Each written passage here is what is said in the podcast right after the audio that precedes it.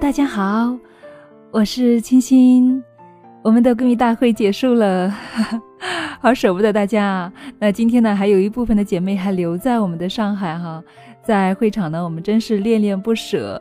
嗯，有说不完的话，有道不完的情怀，真的想这样的日子可以多一点，让我们相聚在一起。所以，亲爱的们，我们一起努力吧，在接下来的新年一年当中，我们争取走到每一个亲爱的你身边来，好不好？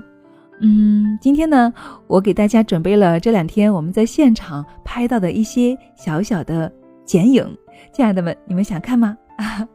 提前给大家来呃观看一下，好不好？回复数字“闺蜜大会照片儿”就可以收到一部分的照片了。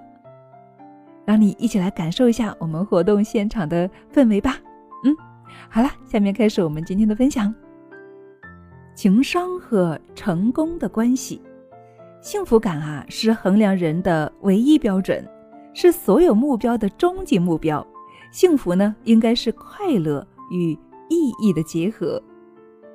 没有获得成功的人呐，情商是不一定低的，但是成功者的情商呢，却一定是高的。情商呢，代表的是人的情绪智慧，也涵盖了主观意识、心理素质的方方面面。心理专家通过对多名成功人士的研究得出结论：成功者善于控制自己的情绪，在高智商以外呢，高情商也不能够少。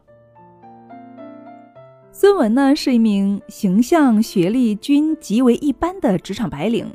虽然外在各方面哈都不突出，在短短的五年间呢，他从一名月薪不到三千元的行政文员，迅速成长为年薪近二十万的人事经理。那么孙文靠的是什么呢？他才能够得到老板的赏识呢？靠的就是无人不赞的超高情商。工作之初啊，他给自己制定了三条职场法则：第一，学会沟通；第二，压制脾气；第三呢，善于总结。并且啊，严格执行于工作每一个小细节环节当中来。